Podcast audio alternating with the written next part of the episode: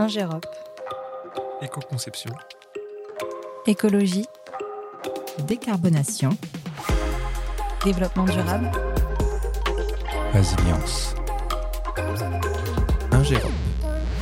Regard pour un monde plus résilient. Bonjour et bienvenue pour notre interview Regard pour un monde plus résilient.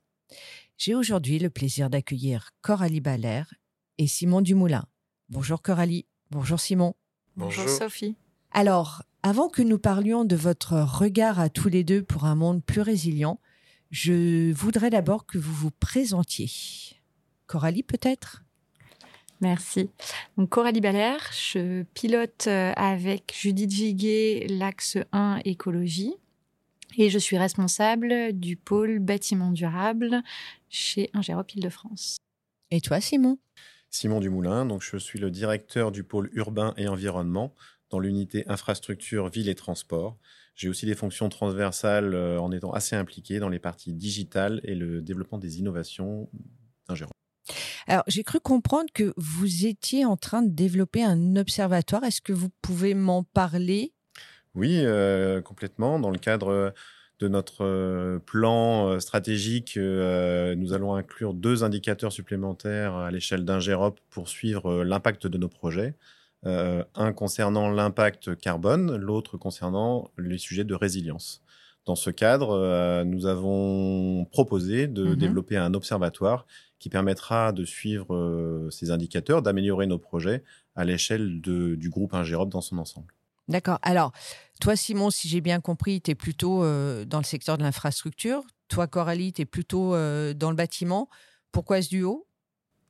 Alors comme tu l'as précisé, je suis plutôt dans le bâtiment, je touche un peu aussi à tout ce qui est industrie énergie Mhm. où effectivement euh, Simon est plutôt sur la partie infrastructure, ville, mobilité, transport. Ouais. Donc avec tous ces ensembles, on couvre toutes les activités du groupe Ingérop. D'accord.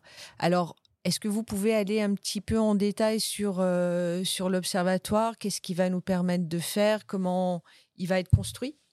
Déjà, cette euh, complémentarité entre les métiers, elle, euh, elle- est nécessaire parce que les approches et les, niveaux de maturité entre ces deux métiers, le B d'un côté, le TP de l'autre, Mhm. euh, sont assez différentes et donc les outils disponibles, les référentiels existants sont, ne sont pas les mêmes dans les deux métiers. Donc, il était nécessaire qu'on soit euh, Harmonisé peut-être? bah, de ces deux métiers, qu'on s'harmonise d'un côté, mais qu'on utilise aussi le meilleur de ce qui se fait dans chacun de ces, de ces métiers. Donc là, il y a une complémentarité Mhm. euh, assez, assez forte.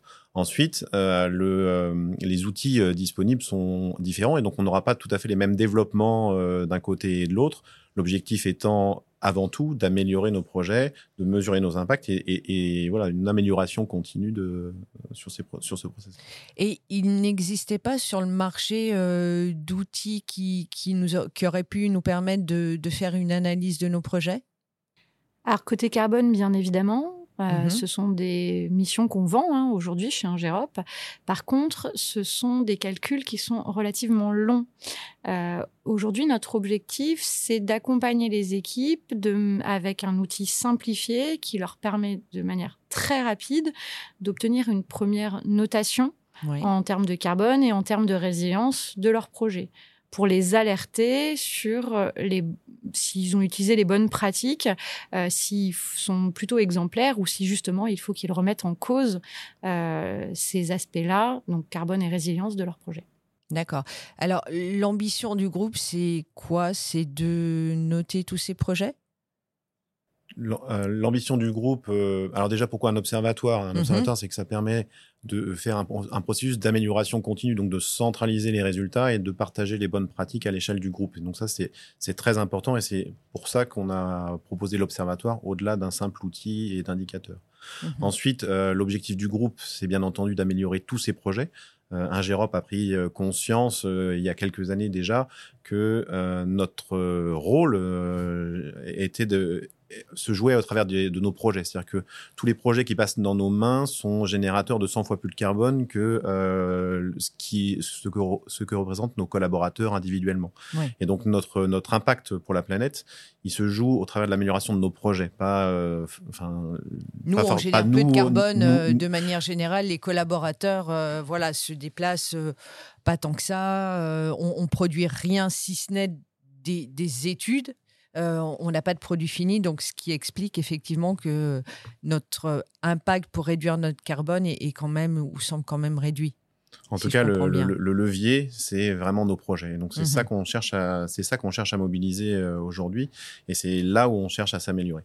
Après, ce- l'observatoire va pas se déployer en, en- enfin, il faut qu'on le calibre, euh, il faut qu'on soit euh, juste et qu'on soit euh, ajusté dans nos, dans nos ambitions, et donc on va le déployer par étapes, avec euh, Mhm. d'abord des étapes sur les projets peut-être les plus ambitieux, les plus impactants, euh, les plus euh, visibles aussi, Euh, et puis petit à petit euh, déployer cet indicateur sur des projets euh, plus modestes, avec l'ambition à terme que tous nos projets soient, soient évalués.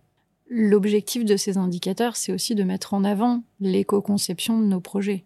Et donc toutes les expertises qui sont utilisées pour que nos projets soient plus résilients et moins carbonés. D'accord. Et est-ce que votre ambition, puisque un GEROP est, présent euh, sur les cinq continents, est-ce que votre ambition est de déployer, euh, alors à plus ou moins long terme, hein, bien sûr, mais, cet observatoire euh, dans tous les pays où un GEROP est présent? Donc pour, euh, pour Est-ce que ça a du sens? Oui, oui, ça a du sens et ça correspond à des demandes. Comme l'a dit Coralie, c'est aussi des prestations euh, qu'on vend et, et une expertise euh, qui, qui, qui avance et qui progresse au sein d'un GEROP en France, mais aussi à l'étranger. Donc, on a déjà des, des demandes de la part de nos confrères étrangers Mhm. de, de les aider de, euh, au tra- euh, sur leur, le développement de euh, leurs propres outils.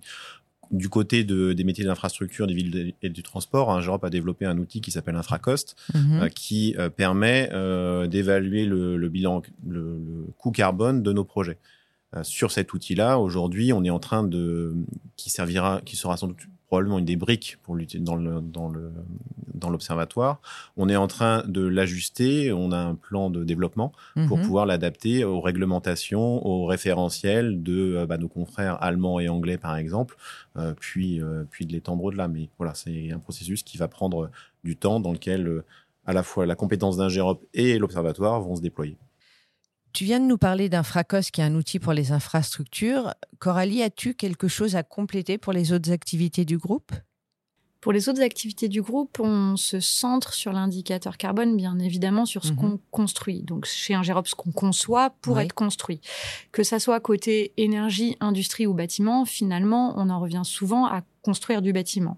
Ouais. Donc, on s'appuiera bien évidemment sur les méthodes qui existent au niveau euh, RE 2020 Mhm. ou méthode E plus C-, énergie carbone, hein, qui ont été des méthodes développées euh, par la DHUP, euh, mais en les simplifiant de la même manière que euh, pour les autres activités du groupe, afin qu'on ne parte pas sur des calculs à longue durée.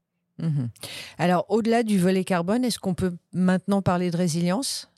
Tout à fait. euh, la transition écologique a deux volets. Un volet qui est euh, lié à l'atténuation et qu'on mesure plutôt au travers du carbone, et un volet adaptation qu'on mesure plutôt au travers de la résilience. Et c'est l'objet de notre deuxième indicateur. Alors sur cet indicateur résilience, l'objectif va être d'évaluer euh, d'un point de vue déjà géographique les risques climatiques qu'on a euh, sur nos projets et comment euh, nous allons mettre en place des mesures pour s'assurer que le risque climatique n'est pas un risque réel pour nos projets. Et donc cet indicateur permettra justement, via un ensemble de questions, de mesurer euh, l'ensemble des, de l'éco-conception mise en œuvre pour euh, pallier à ce risque climatique. Merci beaucoup à tous les deux. Merci Sophie. Merci Sophie. Et merci à vous qui nous avez écoutés. Nous vous donnons rendez-vous la semaine prochaine avec un nouveau regard pour un monde plus résilient. Regard pour un monde plus résilient.